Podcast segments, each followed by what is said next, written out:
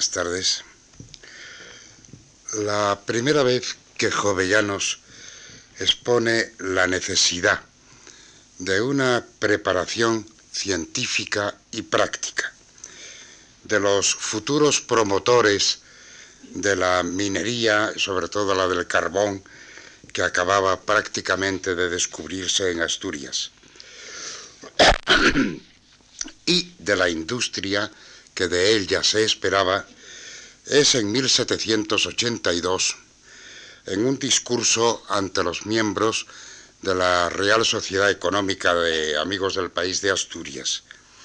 Les dice lo siguiente, yo no me detendré en asegurar a la sociedad que estas luces y conocimientos sólo pueden derivarse del estudio de las ciencias matemáticas, de la buena física, de la química y de la mineralogía, facultades que han enseñado a los hombres muchas verdades útiles, que han desterrado del mundo muchas preocupaciones perniciosas y a quienes la agricultura, las artes y el comercio de Europa deben los rápidos progresos que han hecho en este siglo. Propone entonces Jovellanos a la sociedad económica que se envíe a estudiar al seminario de Vergara y quisiera que pusieran de momento, estamos en el 82, después van a pasar 12 años, en relación cómo todavía la mentalidad de Jovellanos está pensando en un seminario elitista, cerrado, como el de Vergara, pide que se envíen a estudiar a este seminario eh, a dos jóvenes que harán allí, estudiarán allí un curso de matemáticas, otro de física experimental, un tercero de química y un cuarto de mineralogía y metalurgia. A continuación, estos jóvenes viajarán por Francia, eh, por Inglaterra y por otras naciones para visitar minas e industrias y adquirir sobre el terreno un conocimiento práctico. Durante los cinco años de estudios se organizaría en Oviedo un seminario en el que a su vuelta comenzarían a, enseñar los dos alumnos pensionados. Eh, repito que Jovellanos está pensando todavía en un modelo eh, como el del seminario de Vergara. Pero este proyecto quedó en nada. Ocho años después, Jovellanos ha evolucionado ya lo suficiente como para promover un centro de enseñanza prácticamente nuevo en España. Se le ofrece ocasión de tratar de él en abril de 1789. El ministro de Marina le había pedido un informe, era además un gran y buen amigo suyo, Antonio de Valdés Bazán, de origen no asturiano, pero de origen asturiano, le había pedido un informe sobre un problema planteado por un comerciante de Gijón que reclamaba la libre extracción por mar del carbón, a lo que se oponía el subdelegado de Marina, alegando unas órdenes que por cierto desconocían en el propio ministerio. Jovellanos, que se va a desentender un poco de este problema concreto, em, sin embargo propone toda una serie de medidas sobre el derecho de explotación de las minas de carbón, sobre la necesidad de una carretera desde Langreo hasta Gijón y sobre subvenciones a la marina mercante. Pero además añade esta otra. Es aún más necesaria la enseñanza del beneficio de estas minas, porque al fin el conocimiento de ellas puede deberse a la tradición, a la experiencia y aún a la casualidad, pero la explotación es un arte que tiene principios ciertos y se puede decir que el hacerla con exquisita economía es una verdadera ciencia. En el día, abandonada a gentes pobres e inexpertas que buscan el carbón como un recurso para ganar el sustento, se extrae este fósil de las minas con un desperdicio y una fatiga increíbles. Nadie sabe la arquitectura subterránea que es tan necesaria. Nadie encetar, es decir, comenzar las minas. Nadie desaguarlas. Nadie abrir y asegurar galerías. Nadie construir y usar de las máquinas convenientes.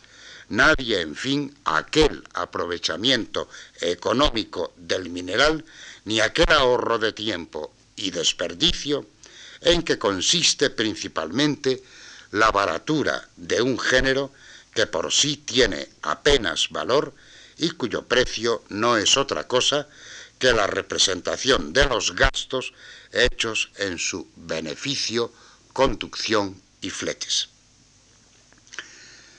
En ese escrito pide también Jovellanos que se envíe a Asturias al director general de Minas o a persona competente en la mineralogía. Curiosamente, el designado acabará siendo él mismo, que si entonces no era exactamente un experto, procuró de inmediato ponerse muy al corriente de todo lo relacionado con la explotación de las minas de carbón, hasta ser, en este sentido también, un auténtico experto desde el punto de vista teórico. Ya en Asturias, dejó a un lado todos los problemas de 1790, hace una serie de viajes y en mayo de 1791 envía al Ministerio de Marina un grueso expediente. En uno de los documentos propone la creación de un instituto de náutica y mineralogía en Gijón, por una real cédula de 24 de agosto de 1792 se aprueban varias de las medidas propuestas por Jovellanos. No es, como no voy a hablar de las minas, eh, todas las leyes que están saliendo en esos momentos, incluyendo la del 89, la del 92 y otra posterior del 95, eh, todas son producto de los informes de Jovellanos. Lo que interesa ahora es que en el artículo octavo de esa Real Cédula se dice, con la misma separación, promoverá el propio ministerio que en Asturias se establezca una escuela de matemáticas, física, química, mineralogía y náutica, a fin de que se difundan en aquel principado los conocimientos científicos que son absolutamente necesarios para el laboreo y beneficio de las minas y para formar pilotos que dirijan la navegación. Pues aunque ahora, por ser las minas nuevas y superficiales, se saca de ellas carbón en abundancia, no sucederá lo mismo cuando se profundicen y sea imposible beneficiarlas sin los auxilios del arte. En cuanto su amigo, el ministro Antonio Valdés, aprueba la creación del instituto en Gijón, comienzan ya los problemas. Como soy asturiano, puedo decir que si algo ha habido, como soy asturiano y como he sido rector de la Universidad de Oviedo y he padecido problemas idénticos en mi propia carne, puedo decir que si algo ha habido y hay auténticamente esterilizante en la historia de Asturias a lo largo de estos tres últimos siglos, han sido los recelos, las envidias, los golpes bajos y cuanto se quiera añadir entre Oviedo y Gijón, o Gijón y Oviedo, porque da lo mismo. En este caso, sin embargo, tenía toda la razón Jovellanos. Se trataba de algo nuevo que los de Oviedo, incluyendo la enseñanza de la náutica, querían unir a la universidad escolástica y literaria de la capital. Y, naturalmente, lo que Jovellanos pensaba no podía unirse a la universidad. Algo además para lo que su hermano, alférez mayor de Gijón, había ofrecido incluso un edificio de su propiedad. Hay que decir que en los escritos eh, fundamentales mm, salen del palacio episcopal. ¿Acaso ya recelos que se van a manifestar después ampliamente hacia las novedades científicas? Pero también en el ayuntamiento obetense y en la propia universidad intentaron poner todas las trabas posibles al nuevo centro de enseñanza. Pero, como se dice vulgarmente, tuvieron que tragarse el sapo porque Madrid dirimió la contienda y al fin se inauguró en Gijón el Real Instituto Asturiano de Náutica y Mineralogía el 7 de enero de 1794, hace muy poco más de 200 años. Y se inauguró con una lucida fiesta y una excelente matrícula. ¿Y qué sería? Pronuncia Covellanos su oración inaugural.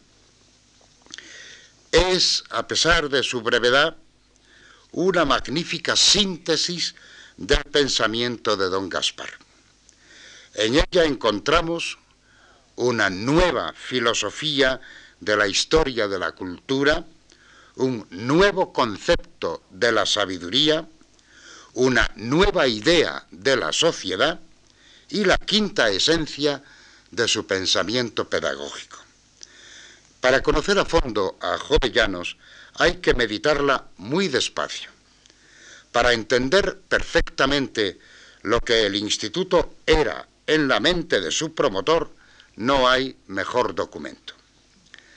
La sabiduría viene a decir, o dice Jovellanos, consiste en el exacto conocimiento de toda la naturaleza y sólo es completa cuando a través de la creación se llega hasta el Creador.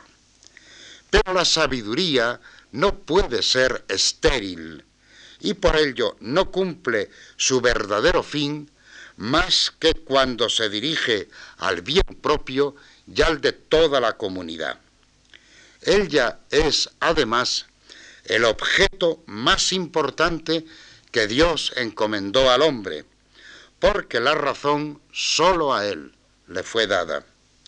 Y se la dio para estudiar la naturaleza y someterla no por, por, orgullo, sino para su propia perfección.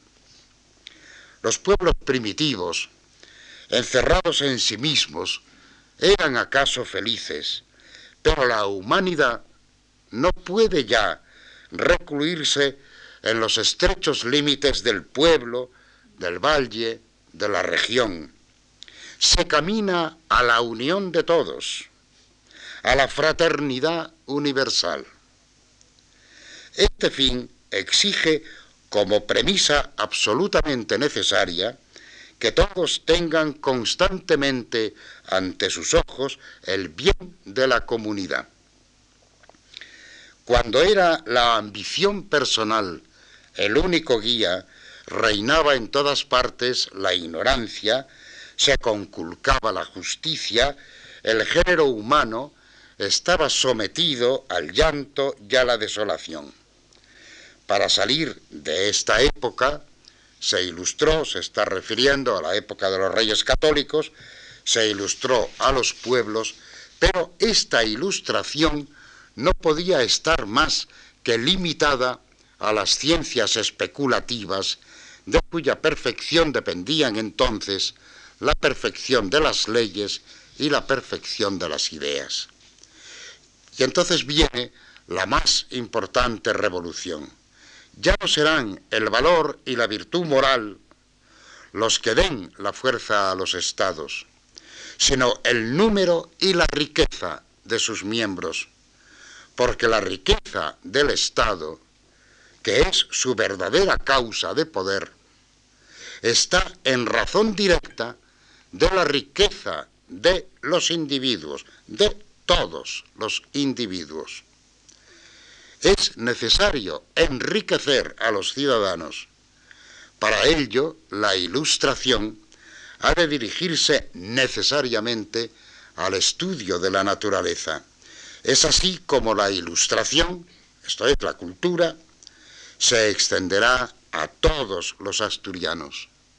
Sólo así podrán estos organizar sobre mejor base su agricultura, su industria y su comercio, y llegar a ser más ricos y a disfrutar más y mejor de la pequeña parte de felicidad que es dado al hombre alcanzar en la tierra. A esta sabiduría son llamados todos. Los nobles, porque sus blasones ya no se cifran en los privilegios de casta, sino en el patriotismo y en la virtud cívica. Los sacerdotes, porque la impiedad ha echado mano, sabe por dónde va, claro, de las nuevas ciencias y es necesario defender la religión con esa misma ciencia que en cuanto ciencia no puede estar reñida con la revelación. Al pueblo trabajador, porque ilustrándose y superándose a sí mismo, recobrará la consideración y los derechos de que él mismo se ha olvidado. Estas son, muy en síntesis, las principales ideas de este discurso. Jovellanos está ya muy lejos de la enseñanza escolástica, de la sociedad en que él mismo había nacido, del concepto de grandeza que sus abuelos habían amado. Es un mundo nuevo, el que se alumbra en sus frases, donde se es grande y noble, en tanto que se es virtuoso, donde se vale en tanto que se trabaja, donde se tiene derecho al respeto y al premio, en tanto que se, eh, que se posee la sabiduría y donde se es sabio, en tanto que se es útil a la sociedad en que se vive. No sé si los viejos doctores que le escuchaban advirtieron todo esto, ni sé cómo reaccionaron, pero tuvo que sonar a una especie de programa revolucionario y acaso a un sueño. Se condenaba definitivamente lo viejo y se levantaba, y esto era lo más extraño, sobre bases plenamente ortodoxas, profundamente religiosas, la nueva época, que todos venían condenando desde hacía bastantes años. Se condenaba a Rousseau y sus teorías sociales. Se condenaban los excesos del sensualismo. Se condenaban el materialismo y el positivismo de última hora. Se condenaba la misma Revolución Francesa, pero se condenaba también a Aristóteles, a los escolásticos y a los tradicionalistas en lo político como en lo social. Eh, se condenaba Exactamente en la oración inaugural no se condena nada, porque Jovellanos no se alzó para hablar contra, sino por algo, para construir una idea del mundo donde se aprovechaban las más contradictorias teorías buscando el sincretismo, el equilibrio, el orden. Se trataba de construir un mundo nuevo a partir de lo existente sin destruir nada. He dicho más de una vez que es precisamente por esta facultad de síntesis que Jovellanos poseía, por lo que se levantaba por encima de casi todos sus contemporáneos y por lo que llega hasta nosotros sin haberse transformado en un fósil literario. Jovellanos pretendía conseguir tres cosas. Primera, técnicos mineros con formación científica y práctica que mejorasen la explotación de los recursos naturales de Asturias y especialmente la extracción del carbón. Segunda, técnicos náuticos capaces de transportar por mar nuestros productos en mejores condiciones que las que eran entonces habituales. Y tercera, que aquellos hidalgos que dentro de la sociedad estamental que entonces regía pudieran dedicarse a la investigación, a la gestión de minas y a crear industrias, o simplemente al llevar ideas de progreso a sus conciudadanos, adquirieran una buena preparación que les capacitara para ejercer estas funciones de dirección. Las humanidades en el instituto. Pero Jovellanos no se detuvo en estas tres finalidades. Las dos primeras claramente utilitarias y la tercera al menos indirectamente funcional. Desde el primer momento, desde el 13 de enero de 1794, día en el que empiezan las clases, en el plan de estudios del instituto figuraron la lengua y la literatura españolas, y el primer profesor fue el mismo don Gaspar. Pero él pretendía algo mucho más importante, que esa formación humanística fuese la previa y la básica de los futuros técnicos y de los futuros científicos. Aquí es donde está, para mí al menos, la idea genial de Jovellanos la que no se ha conseguido poner en práctica a lo largo de dos siglos, más que esporádicamente, y la que en estos momentos es necesario proclamar, contra viento y marea, como imprescindible para el progreso real de nuestros jóvenes. Jovellanos piensa que es una ley constante la del progreso indefinido del individuo, entendiendo como indefinido el que no se conocen los límites a donde pueden llegar, no que el hombre pueda alcanzar la perfección absoluta. Este progreso de la razón humana depende de varias circunstancias, pero la fundamental es el lenguaje.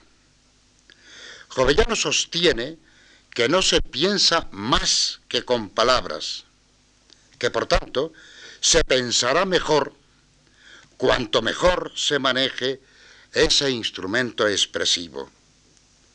La consecuencia está clara. Para alcanzar el mayor progreso individual, será necesario que cada persona aprenda a manejar su lengua del mejor modo posible. Creo que no es cuestión de entrar en discusiones filosóficas, sino de atenerse a lo que la experiencia nos dice a todos. Y la experiencia enseña que en tanto que la persona no dispone de palabras que pueda relacionar con los objetos que percibe por los sentidos y con los sentimientos que expresa, ni los objetos ni los sentimientos forman parte de su experiencia vital, ni son acumulados en su memoria. De un adolescente rescatado de la selva, donde se había acostumbrado a vivir desde bebé en compañía de una colonia de monos, se sabe que cuando aprendió a hablar era incapaz de explicitar ninguna de sus experiencias anteriores. Aquellos años eran para él un mundo que aunque sin duda estaría presente en su subconsciente, no era transformable en comunicación. Es lo mismo que ocurre con todos nosotros. Nuestra particular memoria empieza a funcionar desde un determinado momento, que es aquel en que objetos y sensaciones se asimilan a palabras concretas. Todo lo demás es posible que esté en el hondón de nuestro espíritu en tanto que sensaciones brutas, pero no nos funcionan en el plano de la conciencia, de la racionalidad. Si no se piensa más que con palabras, el progreso de la razón humana estará en relación directa con el dominio del lenguaje. No se trata solo del aprendizaje de palabras, ya que hay que conocer también el sistema en el que esas palabras funcionan. Aunque desde el primer día se enseñan en el nuevo centro la lengua y la literatura españolas, Jovellanos pensó en incorporar al plan de estudios todo un curso de humanidades castellanas. Poco después de inaugurarse el instituto, pensando don Gaspar, eh, perdón, paseando don Gaspar con el matemático Agustín Pedralles por la playa de San Lorenzo, el 20 de julio de 1794, comenta con él su idea y Pedralles le reprocha el que suprima la enseñanza del latín. Jovellanos extracta en el diario sus argumentos, que es corto el número de los que pueden seguir las ciencias intelectuales, que en castellano se pueden escoger buenos modelos de buen decir y disfrutar los antiguos por medio de traducciones, que el conocimiento de las lenguas inglesa y francesa, hoy tan sabias y pulidas, ayudarán a ello. Es decir, al no enseñarse teología ni derecho romano o canónico, cuyas fuentes más importantes están en latín, el estudio de esta lengua no es necesario. Y al existir buenos modelos castellanos para la formación puramente humanística, resulta inútil. Lo que los futuros técnicos en náutica y en minería necesitan, lo tienen en su propia lengua sin perder un tiempo precioso en aprender el latín. Por otra parte, ese tiempo podrá emplearse mejor en la adquisición del francés y del inglés, lenguas en las que están escritos los tratados que por su profesión deberán leer y estudiar. Hay que tener en cuenta que estamos ante dos cuestiones distintas. La lengua materna es el instrumento de pensar, el latín, el francés, el inglés, etc., son lenguas instrumentales para adquirir conocimientos y por lo tanto la formación integral humanística no se consigue con esas lenguas, sino única y exclusivamente con la materna, que es, o las maternas, en el caso de los bilingües. Años después, expone Jovellanos su idea del curso de humanidades al canónigo González de Posada. Este no debió entender bien lo que su amigo le escribió y ello hizo que el 7 de mayo de 1800 le expusiera su proyecto en una carta. ¿Acaso padeció usted equivocación en la palabra humanidades, dándole la inteligencia ordinaria y creyendo que abrazamos en nuestro curso las humanidades latinas, que no sé por qué han venido a arrogarse por sí solas este nombre. Pues no, señor. Se trata de un curso de humanidades castellanas, y usted conoce demasiado la profesión para que ignore lo que yo entiendo por esto, y menos el fin que me propongo. No es un dolor ver hombres de un gran mérito científico, que apenas saben hablar su lengua, ni escribir con orden y método, desde el punto que se lo saca de sus áridas fórmulas? Pues yo deseo que mis matemáticos contraigan los principios y el uso de un buen estilo didáctico para que consultando, informando, proponiendo, escribiendo, puedan dar orden y claridad a sus ideas. Y de esto tomarán aquí la instrucción necesaria, una instrucción elemental, la única que es dable en los primeros estudios y de la cual aprovechará cada uno según su aplicación y su ingenio. Y de seguro el que tenga uno y otro escribirá con el tiempo, con pureza y precisión. Sabrá lo que para esto es necesario y dado a ejercitar lo que sabe, ¿por qué no esperaríamos esto de él? Esta la suma.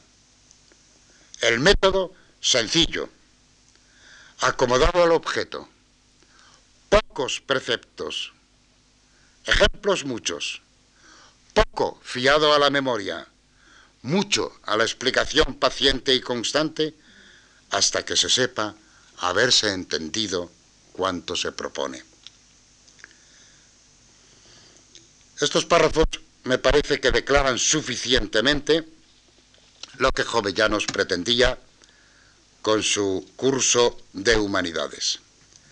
En resumen, ofrecer al alumno el medio de perfeccionar su espíritu, de hacerle hombre libre.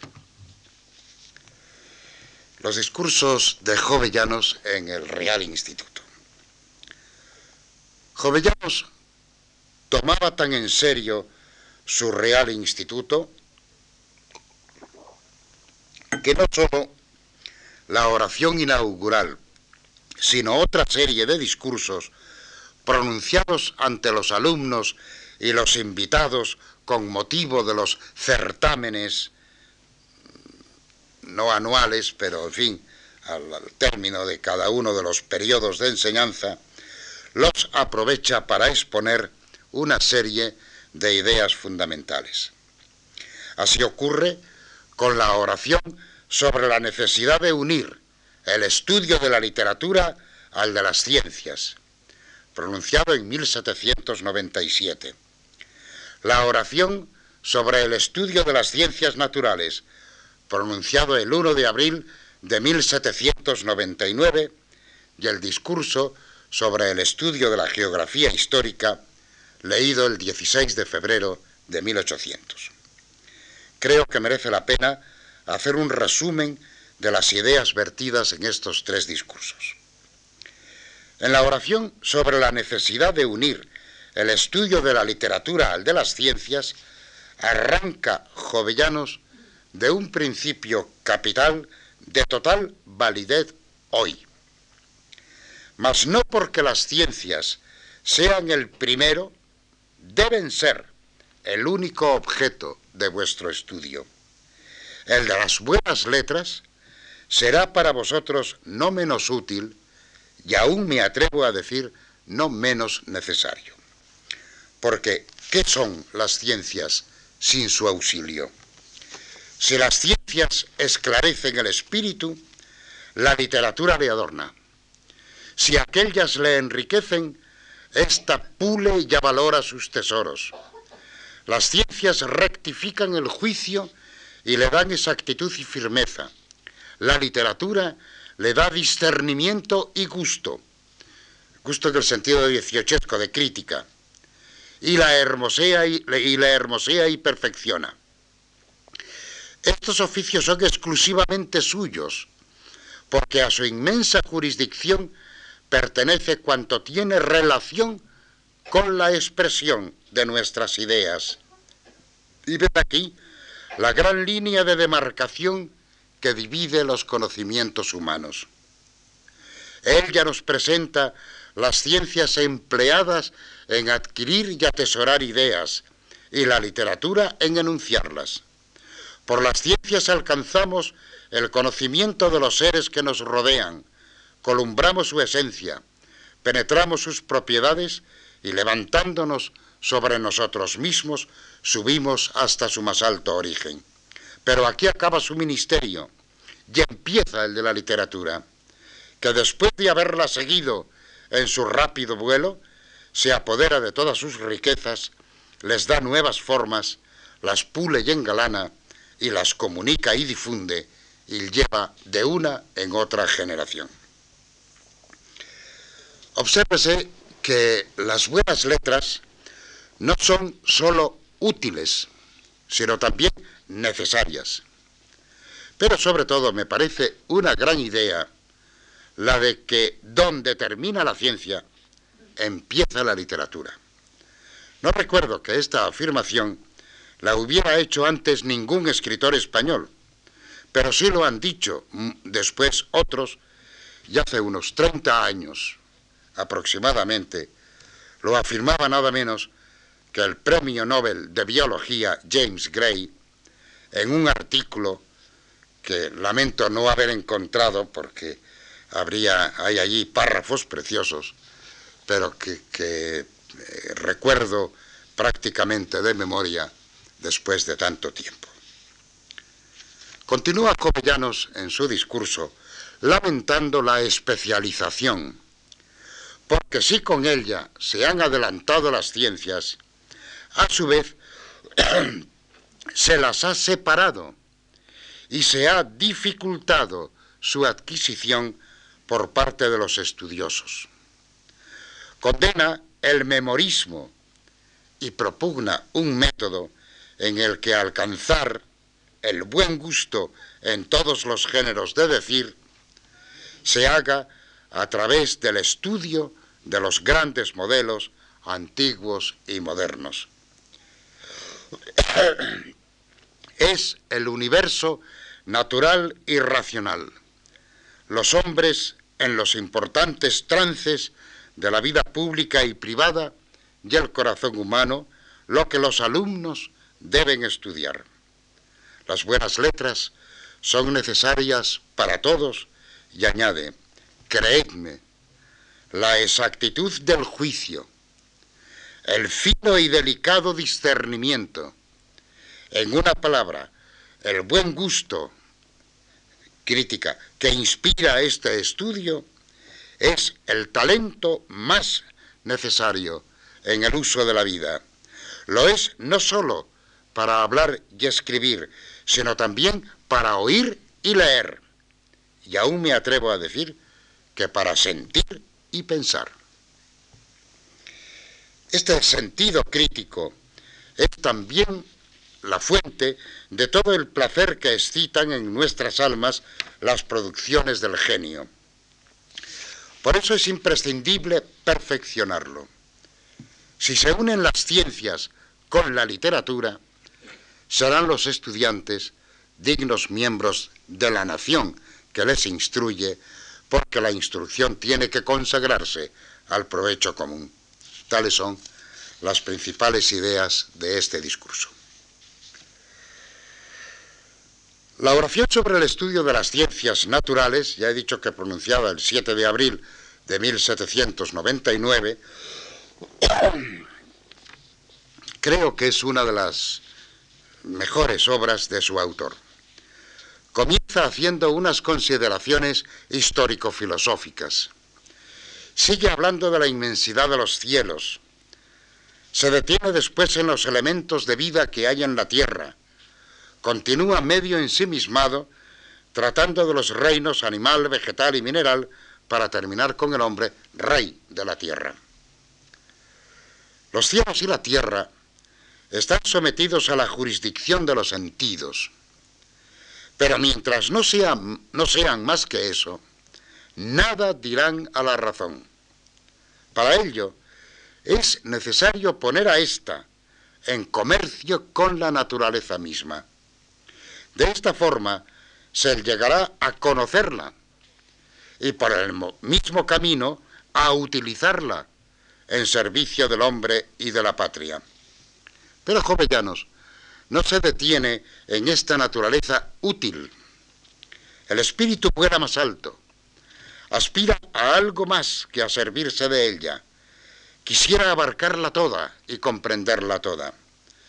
Aparece entonces el poeta filósofo porque el sistema planetario cobra vida en sus frases. El sol rige desde el centro del mundo los planetas.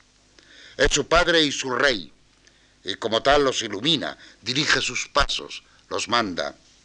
Los planetas oyen su voz y le obedecen. Los límites del sistema son inmensos y cada día se extienden más a medida que se perfeccionan los instrumentos de observación. La razón, la flaca razón del hombre, quisiera tocarlos, pero todavía no ha podido. ¿Y qué?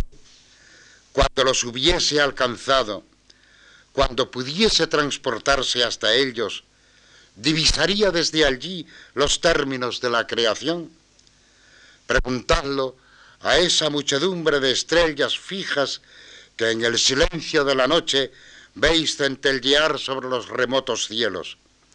Parece que su número crece cada día al paso que se perfeccionan los instrumentos ópticos y cada día nos hace ver que el Altísimo la sembró como brillante polvo en el espacio inmensurable.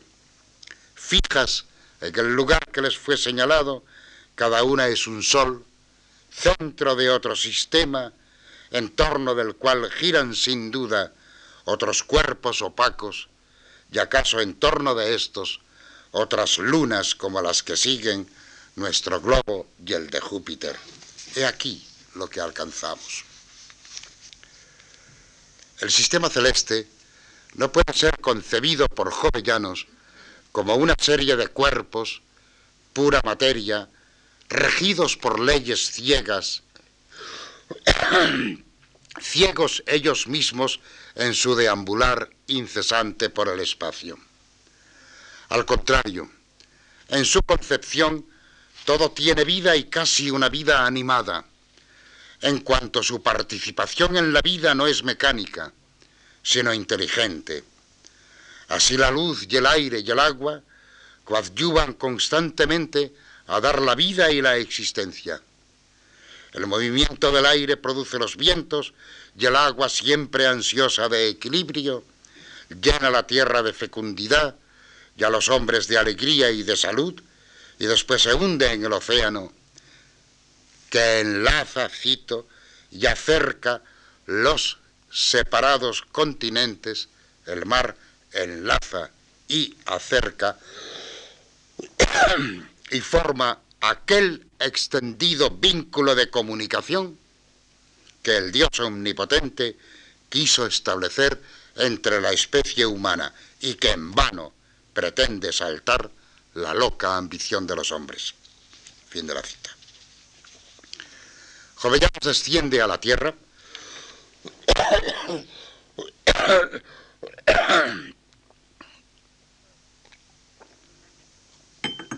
y la va describiendo en sus tres reinos, poblándolas de vida, poblándolos de vida y movimiento. Pasa de aquí a hablar de la aspiración del hombre a un conocimiento cada vez más profundo de los seres todos de la creación. La ciencia clasifica, hace grupos y familias. Jovellanos no quiere condenar lo que considera como un auxilio que la grandeza misma del objeto hace indispensable. Pero advierte que no hay que atribuir a la naturaleza lo que son invenciones de la flaqueza humana. La naturaleza solo produce individuos, de cuyo número y propiedades, así como de las relaciones que los unen, solo conocemos una porción pequeñísima. Importantísima afirmación esta, que es en realidad la negación de toda la ciencia clásica. Jovellanos acepta las clasificaciones como un medio de estudio, pero niega que esa sea la realidad del universo. Lo fundamental es el individuo, pero el individuo en relación, conocido o no, con los otros individuos individuos en los cuales va desde todo, desde las estrellas hasta el último pedrusco, desde eh, el pedrusco, la roca, hasta el hombre, pasando por vegetales y animales.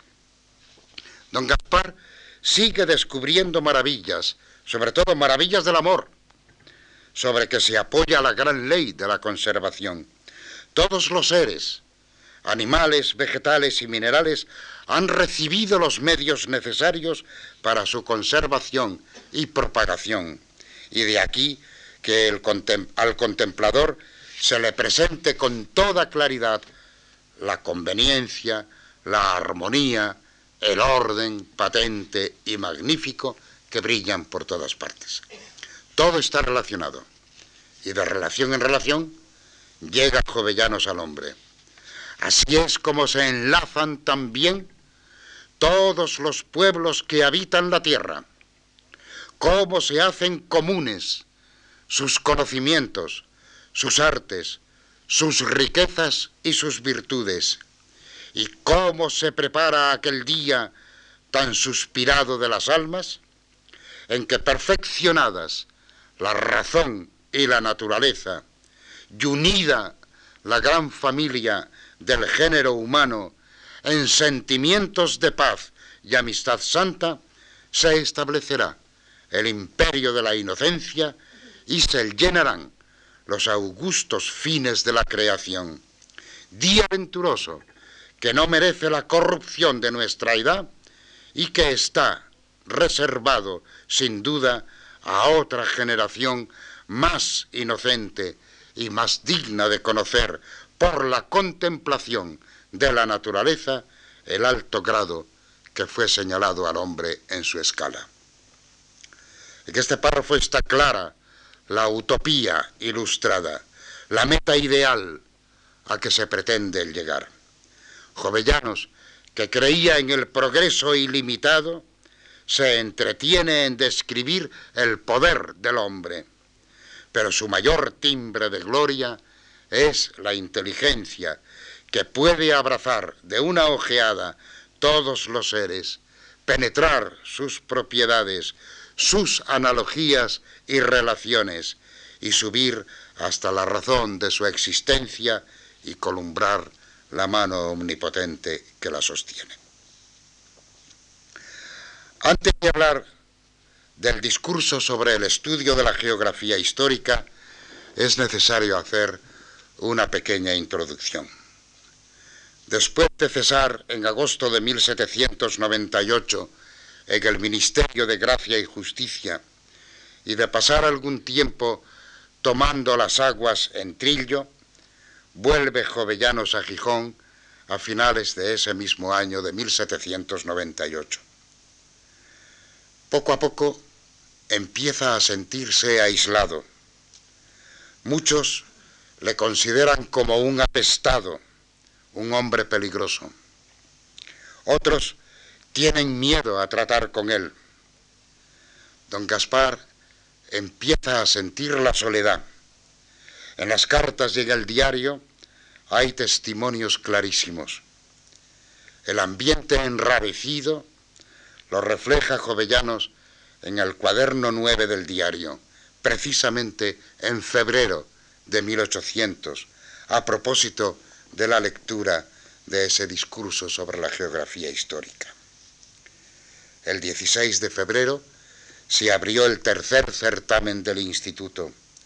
La concurrencia fue tan poca que yo determiné suprimir un discurso que había trabajado para dar idea de las ventajas que puede producir el estudio de la geografía.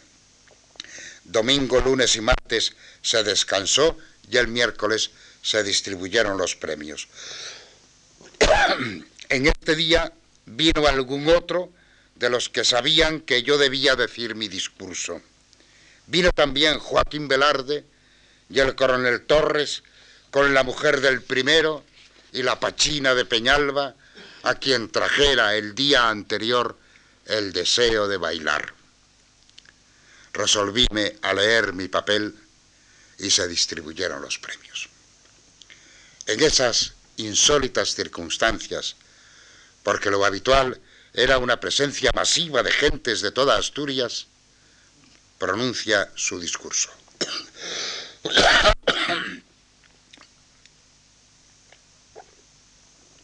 Las ideas siguen, sin embargo, siendo dignas de los sueños de Jovellanos. En la oración sobre el estudio de las ciencias naturales, hemos advertido ya una concepción muy alejada de los nacionalismos entonces imperantes y muy cercana a estos nuestros anhelos de hoy por suprimir fronteras, por romper de una vez por todas con la explotación de los unos por los otros, por alcanzar la paz, por la unión de los pueblos. Pero en el discurso sobre la geografía histórica, Jovellanos es más explícito. Ya sé que este párrafo lo he leído el martes, pero no me importa repetirlo, porque como dirían los clásicos, es de los que deberían imprimirse en letras de oro. No os negaré yo que los hombres, abusando de la geografía, han prostituido sus luces a la dirección de tantas sangrientas guerras, tantas feroces conquistas, tantos horrendos planes de destrucción eh, exterior y de opresión interna como han afligido al género humano. Pero ¿quién se atreverá a imputar a esta ciencia inocente y provechosa las locuras y atrocidades de la ambición? ¿No será más justo atribuir a sus luces estos pasos tan lentos pero tan seguros con que el género humano camina hacia la época que debe reunir todos sus individuos en paz y amistad santa?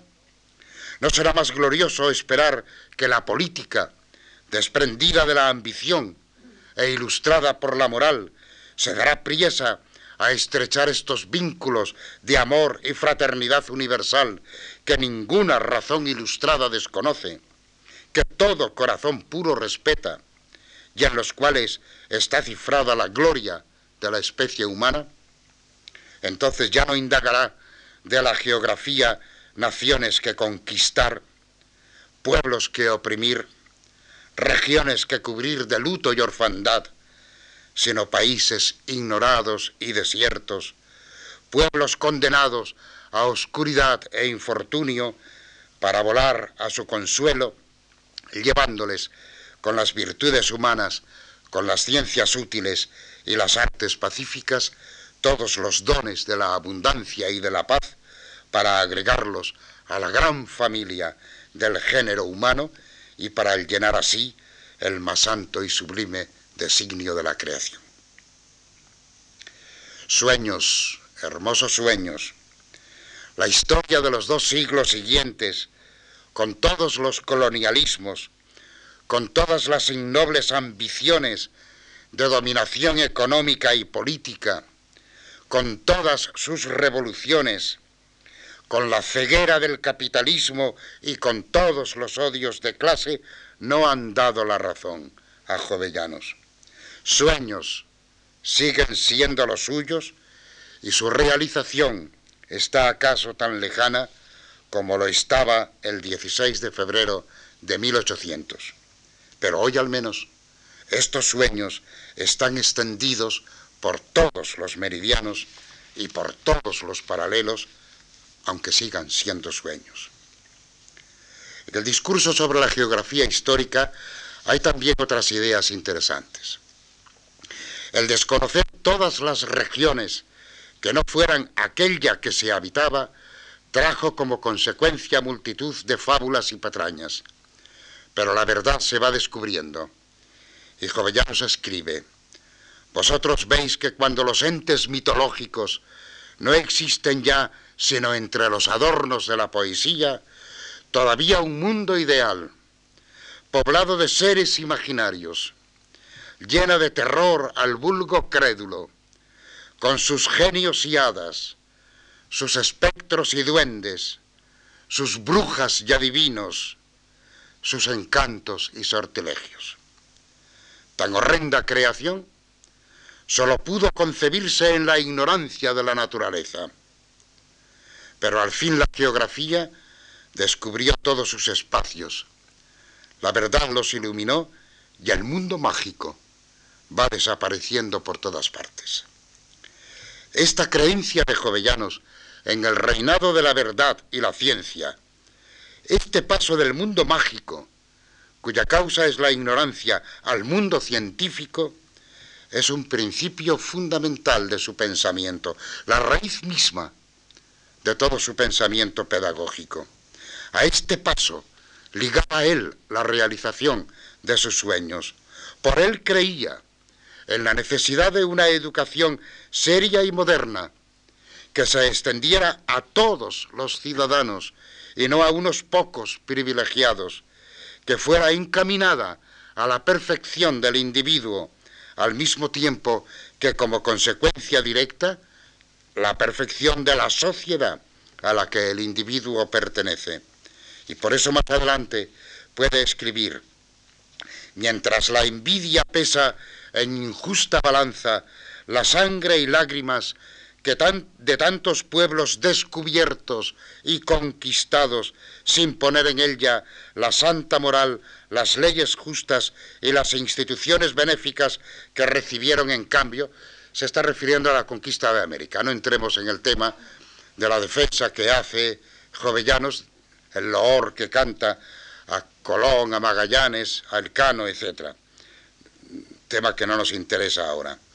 Dice, em, saquemos nosotros una útil lección de estas pasadas glorias y veamos cómo España, después de haber despertado la atención de las demás naciones y dádoles el primer impulso para que la siguiesen en tan ilustre carrera, contenta con el fruto de sus victorias y dormida sobre sus laureles, empezó a desdeñar los estudios a que los debiera y cómo, olvidándolos casi por dos siglos enteros, se abandonó a las especulaciones de una filosofía estrepitosa y vacía, en tanto que otros pueblos, contemplando los cielos, explorando la tierra y cultivando las ciencias naturales, corrían a un mismo paso a la cumbre de la ilustración y la opulencia.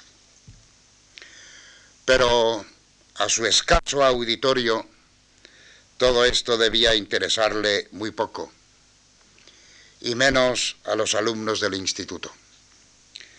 Cuando el 3 de marzo anota en el cuaderno 9 del diario el número de alumnos de los nuevos cursos, escribe del de geografía, no hay más que dos.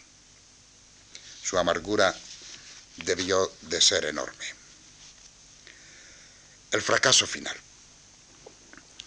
El 1 de enero de 1801, escribe don Gaspar en su diario y no sabe efectivamente, a pesar de todo, la que le espera, ni lo que se está haciendo contra él.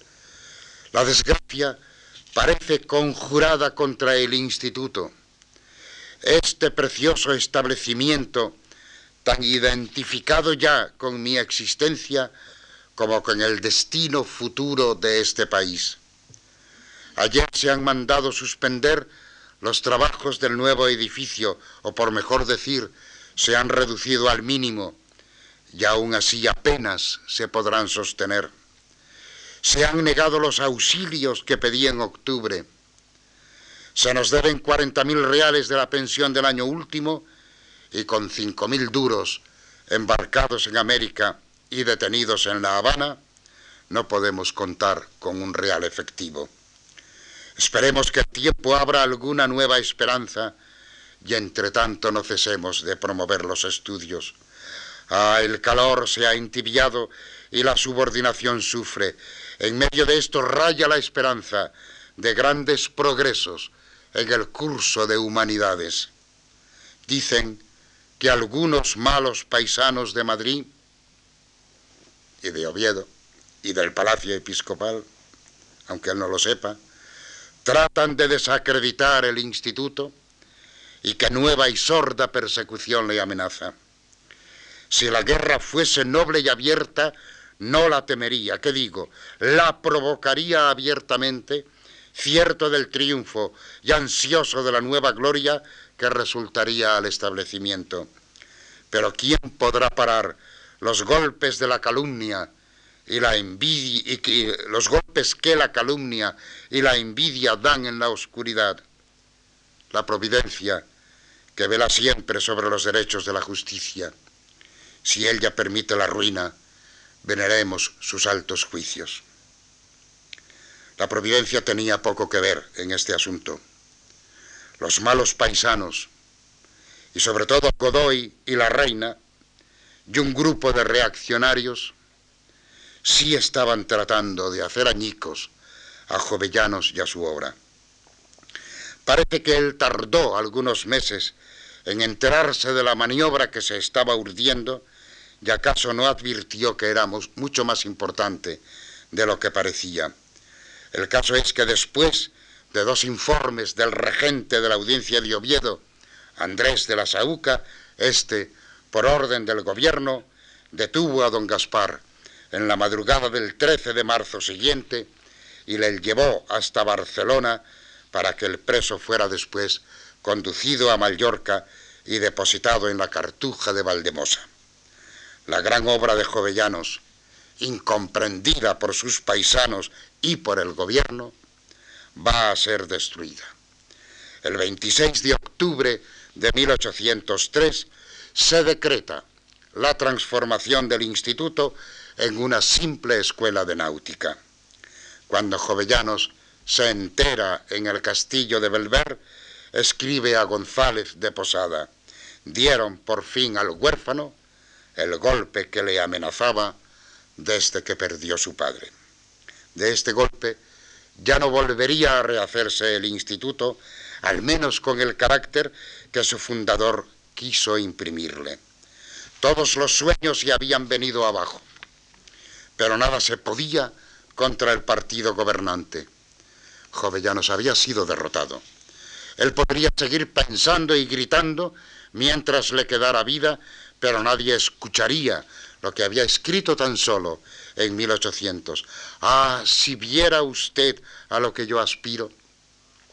No menos que a formar un modelo de aquella instrucción literaria que necesita la nación para literaria aquí está ahora utilizada en el sentido de totalidad de estudios, no solo de literatura, que necesita la nación para ser instruida en aquella especie de conocimientos que ha despreciado hasta aquí, y poder decir un día, o a su gobierno, ¿quieres ser verdaderamente sabia?